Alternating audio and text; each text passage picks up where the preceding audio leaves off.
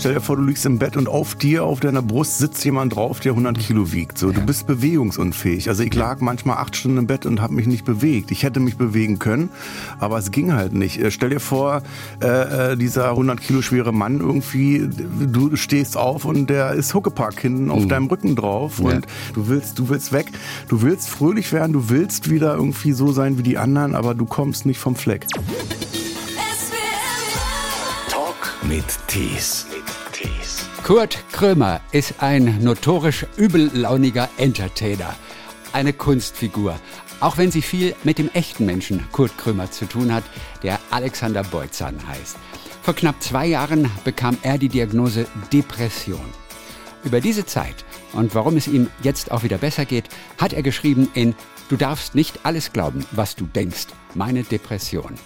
Denn, Kurt, du wünschst dir, dass man damit offen umgeht. Hallo nach Berlin. Ja, hallo, grüß dich, grüße dich. Ja, ja, ich möchte das, äh, ich möchte das Thema Depression aus der Tabu-Ecke ziehen. Und die Leute sind immer sehr dankbar dafür. Aber das hast du ja auch festgestellt schon. Die Leute freuen sich immer, wenn darüber gesprochen wird. Ja, ist wichtig, sehr, sehr wichtig, weil man kann äh, vielen Leuten äh, helfen damit, indem man einfach sagt, pass mal auf, äh, ich bin Kurt Krömer, ich bin nichts Besseres, auch äh, mich kann eine Depression befallen und auch ich habe Angst davor, äh, nach Hilfe zu suchen oder in so eine Klinik zu gehen. Also ja. es ist ein normaler Vorgang. Vorgang, der nicht schön ist, aber einem kann geholfen werden.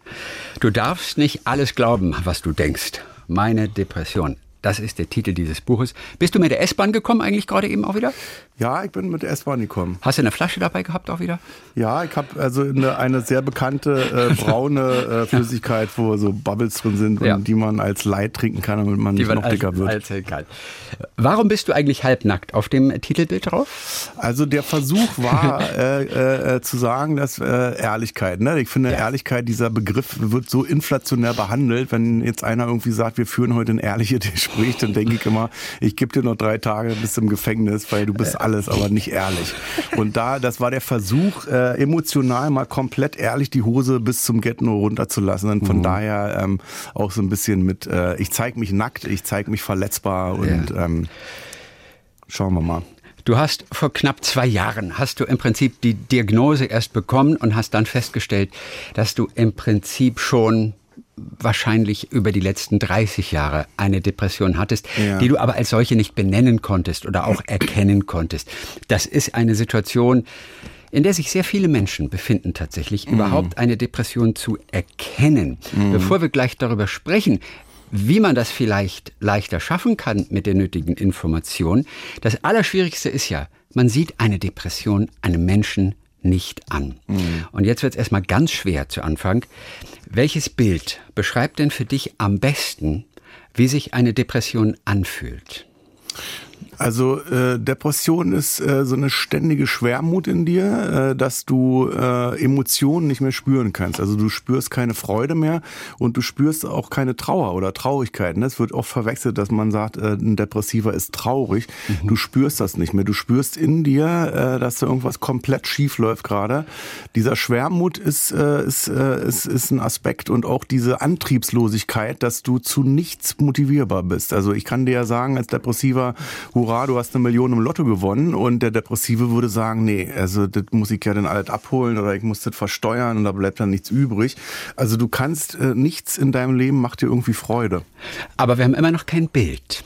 Welches Bild beschreibt es? Es gibt, sage ich mal, bei Menschen mit dieser Krankheit ein Buch, das sie sehr, sehr feiern. Und das ist der schwarze Hund. Ja, ja. Der schwarze Hund, als würde dir der ständig im Nacken sitzen ja. und, und dich runterdrücken ich finde als Nicht-Depressiver dieses Bild und ich weiß, wie viel mm. dieses Buch Menschen, die darunter leiden, bedeutet. Und die sagen, mm. das ist genau das, was wir fühlen. Mm. Als Außenstehender allerdings erscheint mir das, für das, was ich miterlebt habe bei anderen mhm. Menschen, erscheint es mir fast ein bisschen zu harmlos. Ja, ich glaube, das ja, ist kein ja. gutes ich, Bild, aus ich, meiner ich, Sicht. Ich glaube, das Bild ist mehr, äh, stell dir vor, du liegst im Bett und auf dir, auf deiner Brust sitzt jemand drauf, der 100 Kilo wiegt. So, Du bist bewegungsunfähig. Also ich lag manchmal acht Stunden im Bett und habe mich nicht bewegt. Ich hätte mich bewegen können, aber es ging halt nicht. Äh, stell dir vor, äh, äh dieser 100, schwere, 100 Kilo schwere Mann irgendwie, du stehst auf und der ist Huckepack hinten mhm. auf deinem Rücken drauf Und ja. du weißt ganz genau, wenn, wenn der nicht da wäre, wäre wär einiges äh, einfacher. Ne? Also dieses, so dieses Typ, also dieses zurückgehalten werden, als wenn du angebunden bist, als wenn du irgendwie rennen möchtest und du hast aber ein Gummiband hinten festgemacht mhm. äh, an deinem Rücken. So dieser Traum, den wir vielleicht alle kennen, dieses äh, ich habe Angst im Traum, will wegrennen, komme aber nicht von der Stelle. Genau das ist so der Zustand. Du willst, du willst weg, du willst fröhlich werden, du willst wieder irgendwie so sein wie die anderen, aber du kommst nicht vom Fleck. Also Stress genug hast du in deinem Leben gehabt, ja, als alleinerziehender Vater, mhm. ähm, als trockener Alkoholiker. Und dennoch, was hast du denn gedacht, was mit dir los ist? Naja, ich war bei Ärzten, also ich war zwei Jahre lang äh, nonstop bei irgendwelchen Ärzten, weil ich dachte, da muss ja irgendwas, irgendwas hm, Organisches muss es ja sein, so, ne? Und die Ärzte sagten alle, naja, Sie sind alleinerziehender Vater, Sie haben vier Kinder, mhm. drei wohnen bei Ihnen, da müssen Sie alleine drauf aufpassen, Sie haben einen sehr stressigen Beruf, äh, Diagnose Stress. So. Und dann dachte ich, naja, Stress, äh, ich bin jetzt fast 30 Jahre im Geschäft, Stress ist immer da gewesen.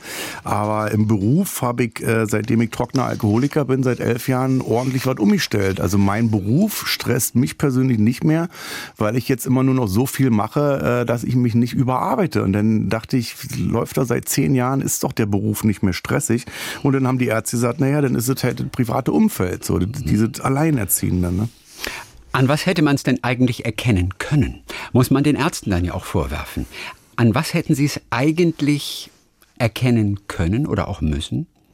Also ich war halt, ich war beim Urologen das erste Mal, weil ich dachte, ich habe äh, meinen Hoden abgetastet und habe so einen Knubbel festgestellt und dachte, okay, ich habe Hodenkrebs. Ne? Also ich war da richtig panisch geworden, hatte Todesangst gehabt und war halt beim Urologen. Und ist ja klar, wenn du jetzt Knieschmerzen hast, gehst du nicht zum HNO-Arzt. Ne? Also ich glaube, ich war einfach immer äh, beim falschen Arzt. Also nicht, dass die schlecht waren, mhm. aber dass die halt gesagt haben, also mein Urologe hat dann auch gesagt, gehen Sie zum Therapeuten so. Ne? Dann bin ich zum Therapeuten gegangen und zum Schluss hat es dann Peng gemacht, dass mir einer gesagt hat, äh, also ich glaube, ähm, so wie ich das hier sehe, äh, liegt da eine Depression vor. Wer hat dich denn zum Therapeuten als allererstes geschickt? Denn du warst schon wirklich ganz, ganz unten. Du gingst ohnehin, glaube ich, äh, davon aus, dass du gar nicht lange leben würdest. Du würdest auch keine 30 werden, hast du auch mhm. zeitweise gedacht. Du hast sogar schon aufgehört, die Miete zu zahlen, korrekt? Mhm. Naja, ich habe damals, als ich, äh, da ging es um die Alkoholsucht, ja, also dass genau. ich so viel getrunken habe, dass ich dachte, also ich werde bestimmt keine 30 Jahre alt. Äh, ähm, das war die Alkoholsucht. Ähm, die Depression, du unterscheidest ja drei Stufen. Also die leichte Depression, damit kannst du kannst dir helfen lassen, indem du einmal in der Woche eine Therapie machst. Mhm. Bei einer mittleren äh, Depression ist es so, einmal in der Woche eine Stunde Therapie plus Antidepressivum. Eine schwere Depression, die ich dann die letzten zwei Jahre hatte, mhm. das ist halt, also du musst sofort in eine Klinik Antidepressivum und musst sofort dich in Behandlung begeben. Ne? Das waren so die letzten zwei Jahre. Von daher pendelte äh, äh in den ersten 28 Jahren die Depression immer zwischen leicht und mittel, so dass du wirklich nicht unterscheiden konntest oder dachtest, mein Gott, äh, äh ich habe wirklich ein anstrengendes Leben gehabt. Die, die Jugend war scheiße irgendwie. Ich bin ein Alkoholiker, ich habe mir einen Zug gemacht. Dann denkt man halt zurück und denkt, naja, du hast melancholische Momente gehabt in deinem Leben. Ne? Welche Rolle hat denn wohl der Alkohol gespielt, letztendlich beim Auslösen einer Depression? Kann man das was sagen? Ähm, ja, ich glaube, dass, also rückblickend in der Klinik habe ich gelernt, dass die Depression die ganze Zeit da war und äh, wie gesagt, ähm, mal ein bisschen mhm. mehr, mal ein bisschen weniger ausschlug und ich halt, äh, ähm, ja, unterbewusst zur Flasche gegriffen habe, äh, um die wegzuspülen. Ne? Also ich dachte dann jahrelang auch, äh, das ist einfach nur eine Alkoholsucht. Am Sonntag habe ich viel getrunken und äh, habe dann gesagt, du musst aufhören, das ist zu viel. Also und am Mittwoch habe ich dann wieder zur Flasche gegriffen, weil der, ja, der schwarze Hund dann wieder vor der Tür mhm. stand und ich dachte, äh, die Psyche fordert jetzt äh, Alkohol. Und bei Menschen mit Depressionen ist ja immer die Frage da, wo kommt diese Depression her? Die lässt sich nicht immer beantworten. Mhm. Manchmal ist sie einfach da. Ja. Manchmal hat sie aber auch natürlich Ursachen. Was hast mhm. du bei dir herausgefunden? Also ich habe auch keine Ursache gefunden, aber eben die Erklärung auch vom, vom Therapeuten oder von den Therapeutinnen, äh, äh, dass es egal ist. Also wenn man die Ursache findet, hat man Glück gehabt. Wenn man sie nicht findet, äh, ist auch nicht so schlimm, wenn man aus mhm. der Depression trotzdem herausfindet. Also du musst dafür nicht zwingend notwendig äh, die Ursache kennen. Wenn du äh, acht Wochen in der Klinik bist, ich habe gut aus der Depression herausgefunden. Das heißt, also für mich ist es jetzt auch egal. Also ich will gar nicht wissen, wo die Ursache liegt. Ich bin depressionsfrei. Wann hast du denn selbst für dich in dieser Phase zum ersten Mal klar gesehen, es geht nicht mehr? Also es muss wahrscheinlich in, in, in den Zeitraum deiner Auftritte in Berlin da äh, gefallen sein. Elf Auftritte hintereinander. Eigentlich warst du damit gar, äh, warst du da gar nicht in der Lage dazu, diese elf Auftritte zu machen. Oder siehst du das anders? Äh, für mich, äh, also ich bin sehr froh, dass ich den Beruf habe des Komikers irgendwie, also dass ich erhöht irgendwo stehen kann. Äh, in Berlin waren es vier Auftritte. Also ich habe vier Auftritte gemacht, bevor ich in die Klinik gegangen bin. Jeweils immer ähm, 5000 Menschen, die dir zujubeln, die klatschen, Adrenalin wird ausgeschüttet ausgeschüttet im Körper, du bist happy. Also das waren so die, die zwei schönen Stunden am Tag. Davor war es schlecht und danach war es auch schlecht. Aber auf der Bühne zu stehen, Applaus entgegenzunehmen, das war, das, das war schön. Aber trotzdem kam dieser Punkt, an dem du erkannt hast, okay, jetzt geht es nicht mehr. Und das mhm. heißt, wenn du diesen einen entscheidenden Schlüsselmoment definieren müsstest, welcher wäre es für dich? Dass ich zum, zum Schluss also äh, lebensunfähig war, dass ich habe nur noch gelegen. Ich, es war dann Sommer, dann habe ich nicht mehr im Bett gelegen, sondern draußen im Garten und habe gemerkt, emotionslos, äh, Emotionslosigkeit gespürt. Es hat nichts mehr ausgeschlagen, mit nichts mehr Spaß gemacht.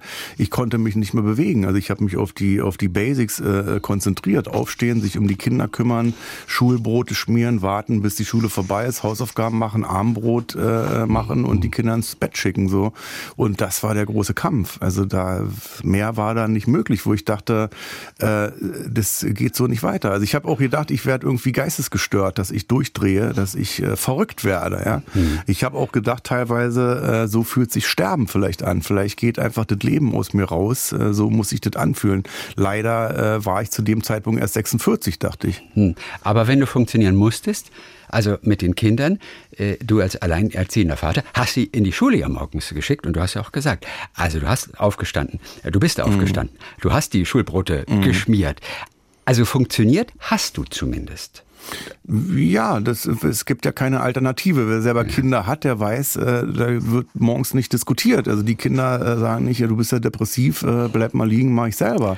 Ja. Also du hast die Verantwortung zu tragen und äh, ja, du hast jetzt auch gerade diese böse Wort funktionieren gesagt. Das mhm. haben wir zum Beispiel in der, in der Klinik gelernt, äh, dass wir das ganz schnell aus unserem Wortschatz streichen, weil ja. äh, wir haben auch immer, wir wurden gefragt, äh, immer von der, von der Therapeutin, äh, was, äh, wie stellen sich das zu Hause vor? Und dann haben wir mal gesagt, wir würden gerne, dass es zu Hause funktioniert. Und dann hat die Therapeutin mal gefragt, erklären Sie mal, was heißt denn es? Ja. Was heißt auch funktionieren? Also eine Maschine kann funktionieren, wenn sie keinen Sprit mehr hat, funktioniert die Maschine nicht mehr. Mhm. Aber sie sind ja Lebewesen. Ist doch klar, dass sie nicht immer gleich ausschlagen und gleich funktionieren. Mal läuft's gut, mal läuft's schlecht. Also mal haben wir einen Gast irgendwie, der redet mit einem flüssig. Manchmal haben wir einen Gast, der, der, der macht den Mund nicht auf und wir verzweifeln. So, es, ist, es funktioniert dann halt anders. Ne? Und von daher, ja, das ist schon, ähm, da schraubt man sich als Depressiver auch rein. Dieses, ich muss funktionieren. Die Klinik, die hat dich letztendlich gerettet und da wollen wir gleich natürlich drüber sprechen. Ich will nur ganz kurz einmal fragen. Alleinerziehend mit drei Kindern von, ich weiß nicht wie viel, was, zwei verschiedene Mütter oder drei verschiedene Mütter? Ich weiß, ich weiß es gar nicht. Nee, genau. eine Mutter, eine Mutter, vier wie, Kinder.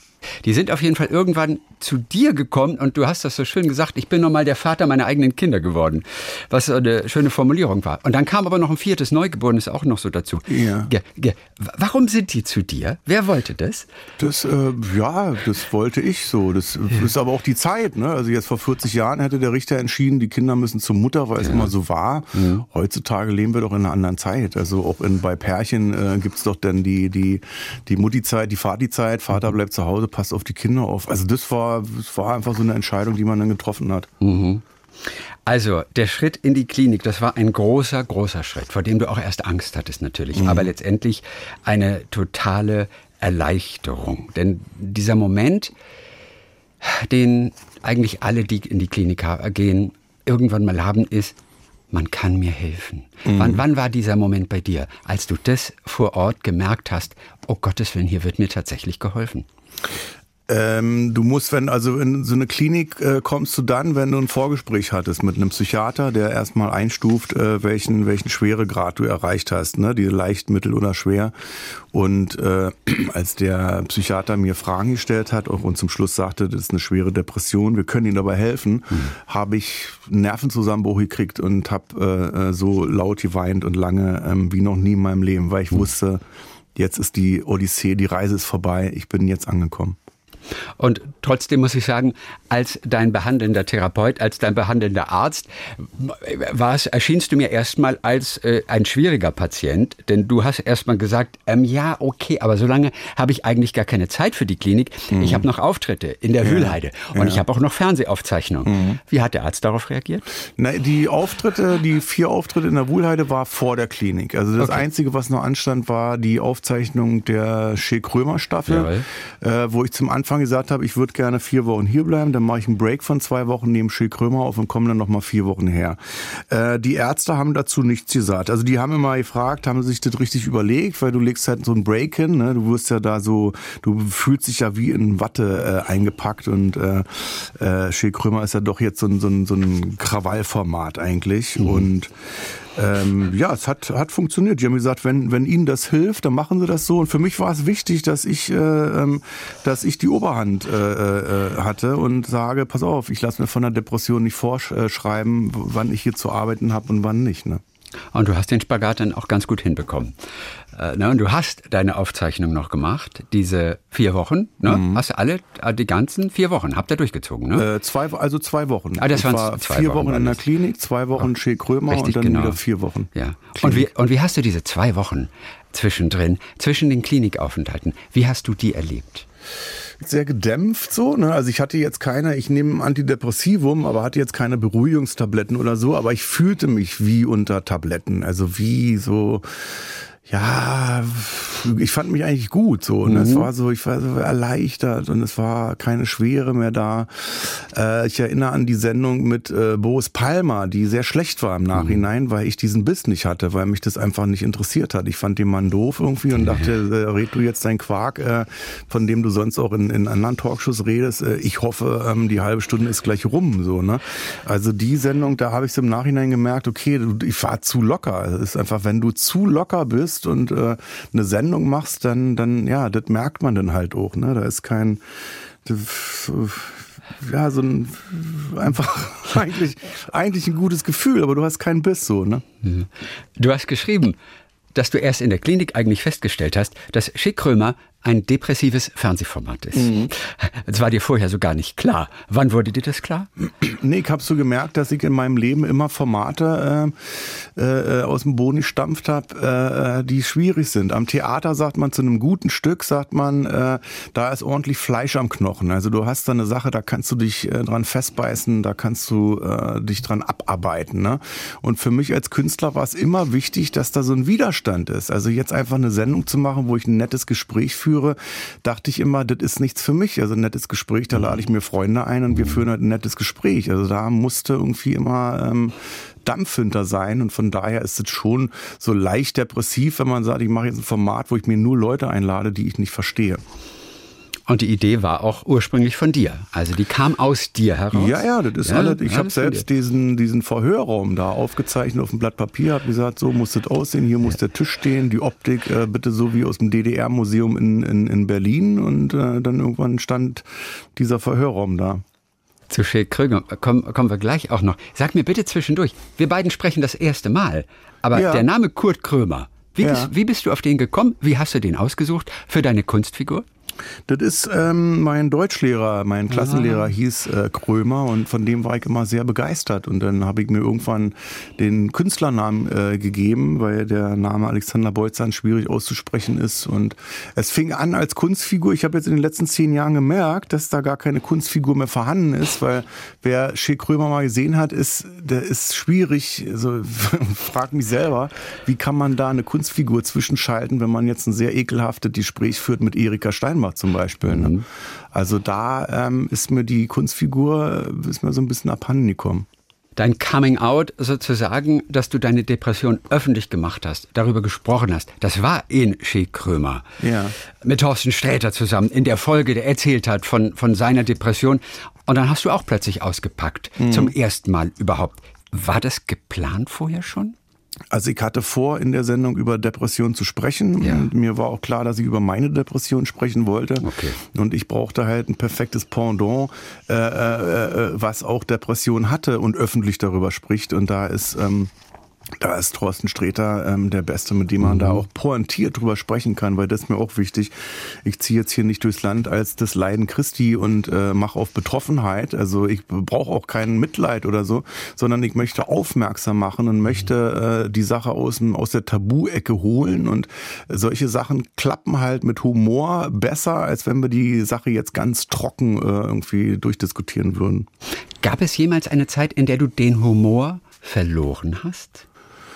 Der war immer Waffe wahrscheinlich. Der war immer ein Instrument, ja. um die Depression im Schach zu halten, vermutlich, oder? Ja, ja, als Depressiver hatte ich dann, das waren ja diese Auftritte, ne, wo ich wusste, heute Abend irgendwie gehst du auf die Bühne und dann ähm, bist du komisch. Ähm, den Humor habe ich davor und danach verloren. Also ich hatte auch selbst keine Lust auf, auf, auf Humor mehr. Ähm, hat mir selber nichts mehr gebracht. Also im gesunden Zustand ist es ganz gut. Wenn ich einen stressigen Tag habe, mache ich mich über mich selber lustig äh, und dann läuft das wieder. Aber aus der Depression mit Humor, ähm, konnte ich nicht. Das funktionierte nicht die Vollmeise, die du dir selbst attestierst, die ja. auch Teil deines Berufs ist und die du auch brauchst, ja. die hattest du aber Angst zu verlieren. Davor hattest du richtig Angst, wenn du in die Klinik gehst. Was machen die mit dir? Mhm. Würdest du am Ende noch der gleiche sein, der diese Sendung macht? Ja, ja, klar. Oder man dachte, also ich dachte damals beim Alkohol auch, als ich aufgehört habe zu trinken, dachte ich, sag mal, wie, wie, wie, wie wären das eigentlich, wenn jetzt rauskommt, dass, dass du Alkohol brauchst, um lustig zu sein? Ne? Ja. Kennt man ja dieses, dieser Spruch, ach komm, wir lockern uns mal ein bisschen auf, wir trinken erstmal einen Sekt oder so. Und das hatte sich dann relativ schnell als Trugschluss rausgestellt, weil, weil Alkohol hilft dir nicht bei irgendeinem Talent, was du hast. Und eine Depression äh, hilft dir auch nicht. Also die engt dich ja nur ein. Also im Gegenteil, du kannst dich nicht voll entfalten, so wie du bist. Und äh, äh von daher, ähm, die Ärzte haben gelacht am ersten Tag. Die haben gesagt, also wir versprechen ihnen hoch und heilig, äh, sie gehen ja auch wieder mit einer Vollmeise raus. Aber äh, sie sind dann nicht mehr depressiv. Ne? Nicht-Betroffene, die denken häufig natürlich, ja, aber er spricht doch über deine Depression öffentlich. Mhm. Was ist denn daran so schlimm? Mhm. Ja, na, du kannst doch davon erzählen, jemand anders hat ein Bein mhm. gebrochen. Das mhm. sieht jeder auch. Dem mhm. wird doch nie einer sagen irgendwie, hey, was ist mit dir los? Du hast ein Bein mhm. gebrochen. Aber so einfach ist es eben nicht. Nee, weil es halt, es ist wie gesagt ein Tabu noch. Und ja. solange jetzt mein Arbeitgeber, wenn ich jetzt einen 9-to-5-Job äh, habe, noch nicht weiß, dass eine Depression eine schwere Krankheit ist, werde ich zu meinem Angestellten weiterhin sagen, jetzt hab dich mal nicht so, sei mal nicht so hysterisch, du immer mit deiner schlechten Laune. Er weiß nicht, dass diese, äh, dass diese Krankheit existiert. Und als Depressiver hat man, und es ist leider so, heutzutage Angst noch davor, ähm, dass man benachteiligt wird, wenn man sich outet. Mit anderen Worten, dass man Jobs nicht bekommt, zum Beispiel. Ja, dass, dass der Chef halt sagt, also du bist mir da ein Risikofaktor mit deiner Depression, dich setze ich da mal nicht ein oder du wirst nicht befördert, weil du im Endeffekt irgendwie mhm. dann mehr arbeiten müsstest und äh, dem dann nicht gerecht wirst. Ne? Und darüber müssen wir sprechen, weil äh, äh wenn ich jetzt äh, ein Bein gebrochen habe, äh, dann rufe ich meinen Chef an und sage, ich bin jetzt krankgeschrieben ja. und der würde niemals sagen, Sie spinnen doch, das ist doch nicht gebrochen. Ja. Oder äh, noch schlimmer, auch mit einem gebrochenen Bein können Sie die ihren Job als Briefträger aus, äh, äh, machen. Wie anstrengend war es denn für dich, das geheim zu halten? Also nicht drüber sprechen ist okay, ja. aber irgendwie will es ja doch raus. Und dieser Spagat macht einem ja zu schaffen. Ja. ja dieses nach außen hin wirkt alles okay, nach innen drin mhm. geht's dir einfach maximal schlecht. Und es ist ja diese Schere, mhm. die dem Kopf so zu schaffen macht. Wie anstrengend war es einfach, das nicht auszuplaudern? An dem Punkt bin ich Gott sei Dank nie gekommen, weil okay. ich bin in die Klinik gegangen und wie mein Manager fragte mich noch vorab, sag mal, was ist denn jetzt, wenn die Bildzeitung sieht, dass du da tagtäglich in so eine Tagesklinik geht mhm. und wenn die dich da abschießt? Und dann äh, bin ich so sauer geworden, weil ich dachte, was passiert denn da eigentlich? Da ist ein schwer kranker Mensch, der den Mut aufbringt, sich helfen zu lassen, in so eine Klinik zu gehen und die machen dann daraus eine Story.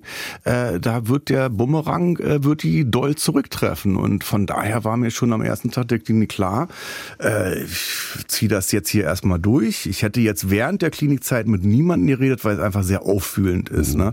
Aber danach war relativ schnell klar und nach der, also zwischen der Streter-Sendung und dem Verlassen der Klinik sind fünf Monate vergangen. Das war die erste Folge der neuen Staffel Shea Krömer, wo Fakt war, in der ersten äh, Folge habe ich zu meinem Produzenten Friedrich Küpersbusch gesagt, äh, möchte ich über die Depression reden, damit ich das aus dem Kopf äh, raus mhm. habe und dann frei bin für die anderen anderen Gäste für die anderen Themen.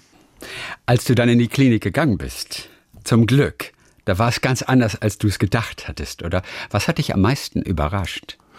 Also was mich überrascht hat, wo ich auch äh, lange weinen musste, als ich das verstanden habe, dass du an einem Ort warst, wo du verstanden wirst. Also wo du nonverbal, es gab Tage, da bin ich weinend in die Klinik gegangen, äh, bin an der Teeküche, wo die Mitpatienten immer standen, äh, vorbeigelaufen, weinend und bin dann in den Ruheraum. Ne?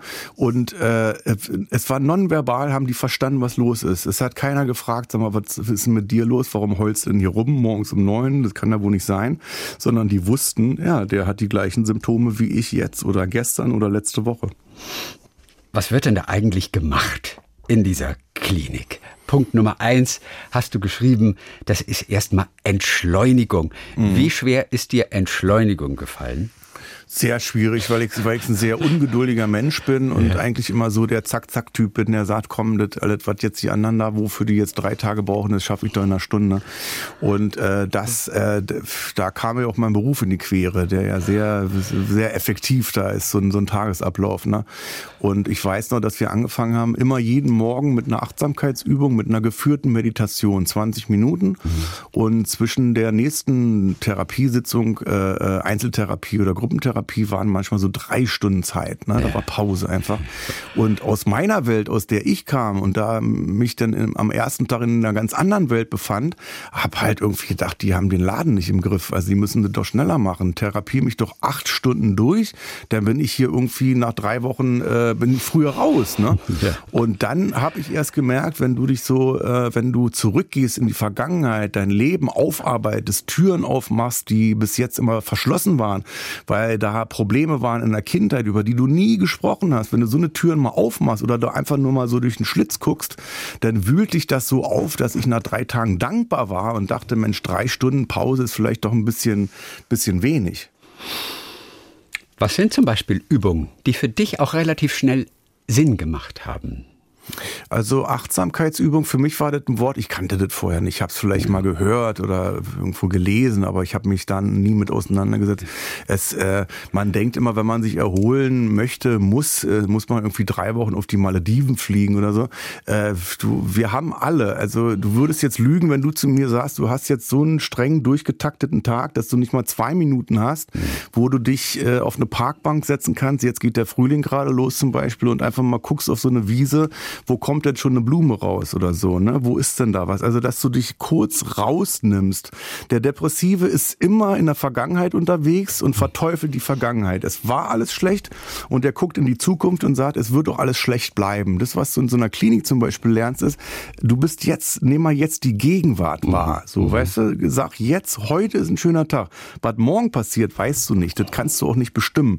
Was gestern war, wenn es ein schlechter Tag war, also kannst du auch nicht mehr verändern. Aber ja. jetzt in der Gegenwart hier zu sitzen, zu sagen, heute scheint die Sonne, äh, die Blumen kommen da schon aus der Erde langsam raus, das sind die Momente. Ja, und man muss nicht äh, Depressionen haben, um davon zu profitieren von diesem Gedanken. Ja. Auch gesunde Menschen sind ständig in der Vergangenheit oder machen ja, sich Sorgen über die Zukunft und vergessen diesen Augenblick jetzt. Deswegen sind diese ja. Übungen ja dafür da, dass man kurz mal jetzt, nur ans Jetzt gerade denkt, was, was geht in dem Körper vor sich. Ja, wie fühlt also sich das an? Hilft hab, allen, muss man sagen. Ne? Ich habe keine hellseherischen Fähigkeiten, aber ich weiß, dass viele äh, Zuhörerinnen und Zuhörer Zuhörer von dir äh, morgens aufstehen, äh, sofort zum Handy greifen und, und erstmal checken, haben sie eine Mail oder irgendwas ist bei Insta neu oder bei Facebook. Und äh, allein das, dass man da sagt, gib dir erstmal fünf Minuten nach dem Aufstehen, bevor du dann irgendwie äh, in diese Terror-Telefon da reinguckst und dich überfluten lässt. Hör mal in dich rein, wie geht's dir, was hast du alles vor heute? Wird's vielleicht stressig? Äh, wird der Abend ein bisschen lockerer? Kannst du Kumpels anrufen und sagen, lass mal treffen und so, weißt du? Also so ein bisschen, das sind nur Minuten. Das sind ganz kleine, kleine, wenige Minuten nur im Tag, am Tag eine deiner ersten Übungen, die du beschreibst, das ist eine kleine Übung mit Apfelschnitzen. Ja. Was hast du kurz gedacht, als man dir drei verschiedene Apfelschnitze in die Hand gedrückt hat? Ja, das war die, die sogenannte Achtsamkeitsstunde. Da ja. war, dann kam die Therapeutin rein, hatten wir die Achtsamkeitsstunde und sie sagte uns so, wir haben jetzt hier drei, äh, drei Stücken Apfel irgendwie, jeder hatte die und äh, wir essen heute Apfel. Und dann denkst du natürlich, wir, wir brauchen doch jetzt nicht 60 Minuten, um da drei ähm, Äpfel, Apfelscheiben zu essen. Und sie sagte aber, weil es um die Achtsamkeit ging, dass man sagt, gucken Sie sich mal ähm, das, das Stück Apfel an, so riechen Sie mal an dem Apfel, ähm, äh, lutschen Sie vielleicht an dem Apfel, beißen Sie ein bisschen ab, äh, versuchen Sie mal zu erkennen, was das für ein Apfel ist. Es gibt ja immer nicht nur, es gibt ja nicht nur einen Apfel, ne? Und äh, dann haben wir diese diese drei Scheiben da über zehn Minuten gegessen und ich dachte, ja, jetzt glaube ich, weiß ich, wie das funktioniert. Also wie oft stecken wir uns irgendwie Essen in den Mund, wo wir gar nicht überlegen oder nachdenken, nach was schmeckt denn das jetzt gerade oder was ist da alles drin. Also versuch mal zu essen irgendwie im Restaurant und versuch dann irgendwie rauszufinden, was da alles für Gewürze drin sind. Ne? Ja. Also wir essen, weil wir Hunger haben, zack, zack, oder wir gehen nicht mehr essen.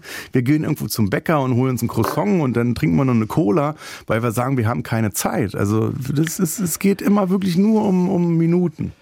Und das Erstaunliche ist, dass diese Übungen derart simpel sind und immer einen kleinen Effekt haben. Ja, dass Äh, es auch äh, nichts äh, kostet. Deswegen äh, sage ich, du musst das- nicht äh, auf die Malediven fliegen, du musst auch nicht einen Personal Coach irgendwie äh, beauftragen. Also, das kannst du alles mit dir alleine ausmachen. Am dritten Tag stand was ganz Interessantes auf dem Programm in der Klinik, nämlich Improvisation. Ja. Pff, Da wart ihr nicht so ganz wohl, ne? Improvisation, das hat sehr viel mit deinem Beruf zu tun. Ja. Da hast du dich gewehrt, ne? Ich hatte da eine Blockade, weil ich dachte, improvisieren tue ich jetzt schon seit fast 25 Jahren. Also da kriege ich von euch allen hier eine 1 plus so, aber es wäre dann äh, der Beruf, der im Vordergrund stehen würde. Also ich habe beruflich, brauche ich keinen Therapeuten oder keine Therapeutin. Da muss man mir nicht helfen. Ich habe ja nicht mal einen Regisseur oder einen Autor oder so. Äh, und da habe ich dann gesagt, das ist mir zu dicht an meinem Beruf dran. Da werde ich für mich als, als, als, als Person, äh, der man den Beruf jetzt mal kurz wegnimmt, für acht Wochen nichts draus ziehen. Ja. Und das hat man akzeptiert. Auch. Ja. Du hast tatsächlich frei die bekommen Leute, in der Zeit. Für die Leute, äh, äh, die äh, nicht den Beruf des Komikers oder Schauspieler haben, für die war Improvisation wieder ganz gut, weil du durch Improvisation äh, deine Gehirnhälften durcheinander bringst. Also du hörst auf äh, zu denken, weil du bist eben, du bist da ganz frei und improvisierst halt. Aber für, für mich war, ich hatte dann frei und konnte manchmal dann schon zwei Stunden früher nach Hause gehen. Wie sah die Übung denn bei den anderen aus? Ihr habt euch ja unterhalten. Was müssen die improvisieren? Zum Beispiel? Äh, das, es gibt ja in der Schauspielerei so ganz viele Improvisations, das wusste ich auch alles, diese ganzen Stanislavski-Übungen oder so, dass du äh, packst dich mit jemandem zusammen und jeder sagt ein Wort und dann äh, ähm, entsteht daraus eine Geschichte oder äh, ich bin einsam auf einer Insel, was nehme ich mit oder was baue ich mir da jetzt und dann sagt der eine, ich nehme eine Hängematte mit, dann sagt der andere, ich nehme Schlumpf, Sch äh, Schwimmflügel mit oder so und dann entstehen da so Geschichten. Also das ist so, das ist als wenn jetzt, wenn du jetzt in so eine Klinik kommen würdest und da wäre jetzt die Unterrichtsstunde Radiointerview, dann würdest du auch sagen, um Gottes Willen, äh, äh, äh, das war ja den ganzen Tag. Du bist aus dieser Depression gut rausgekommen. Sie bleibt immer bei dir. Aber du hast sie auf jeden Fall im Griff. Es hat sich viel geändert in deinem Leben. Du hast wahrscheinlich auch Urlaub gemacht in der Zwischenzeit mal wieder, was du vorher gar nicht kanntest. Ne? Äh, ja, also ich kannte es schon, aber ich konnte es nicht halt. Ne? Ein Depressiver ist nicht in der Lage, irgendwie für sich oder dann äh, noch im, im Spezialfall für seine Kinder einen Urlaub zu buchen, weil ähm, dir die Depression immer vorgibt, äh, äh, kannst du nicht, geht nicht, der Pool hat kein, äh, kein, kein, kein Gitter, äh, das Haus ist zu dicht am Abhang oder zu dicht am Meer und dann hatte sich das, das war acht Jahre lang nicht möglich und äh, dann der erste Urlaub nach der Klinik äh, im Sommer in Griechenland mit allen, das war wirklich die, die, die schönste Zeit in meinem Leben bis jetzt. Und hey, du warst im Ayurveda-Urlaub mit Olli Schulz sogar. Nee, eben nicht. Dann weiß ich, doch, wollte. fünf Minuten nur. Nee, Aber es hat sich wollten. angefühlt für dich Wir wie hatten- Urlaub, weißt du? Wir hatten, wir hatten darüber, äh, wir, wir hatten schon fast die Koffer gepackt, bis uns dann einer gesagt hat, du, das ist doch gerade Lockdown. Also das war vor zwei Jahren, ne? Äh, die haben doch zu. Also das wäre nicht mal möglich gewesen, da irgendwie unter Spezialbedingungen reinzugehen. Die hatten einfach nicht offen. Aber äh, hast recht, ja, ja. Ich habe mir gedacht, alleine, dass du die Option ziehen könntest oder darüber nachdenkst, auch jetzt, wenn ich denke, ich könnte jetzt nach Thailand fahren, gibt mir ein, ein sonniges Gefühl. So, ob ich das dann mache oder nicht, ist erstmal egal. Aber dass ich wüsste, wenn ich frei hätte, äh, könnte ich da hinfahren, das gibt mir ein sehr gutes Gefühl. Und das hast du als Depressiver halt nicht. Da denkst du, auch wenn ich Zeit hätte, würde Ja. ich niemals nach Thailand fahren, weil es viel zu anstrengend ist. Ne? Aber irgendwann fährst du wirklich mit Olli mal hin, weißt du? Äh, ja, Äh, kann, kann ich machen, kann ich mir gut vorstellen. Kurt Krömer, der über seine Depression geschrieben hat und auch anderen helfen möchte, indem er ja einfach mal erzählt, was mit ihm passiert ist und auch was ihm geholfen hat. Du darfst nicht alles glauben, was du denkst, so heißt das Buch. So, Alexander, Kurt, dann Dankeschön für heute. Es war ein schönes Gespräch, auch wenn du nicht vor Glück geweint hast, was dir manchmal passiert. Vielleicht kommt es noch, wenn ich jetzt reflektiere, was wir alle besprochen haben, dann kommt da vielleicht so eine Glücksträne, die mir das Gesicht runterkullert. Grüß nach Berlin und bis bald. Dankeschön, herzlichen Dank. Tschüss. Talk mit Tees.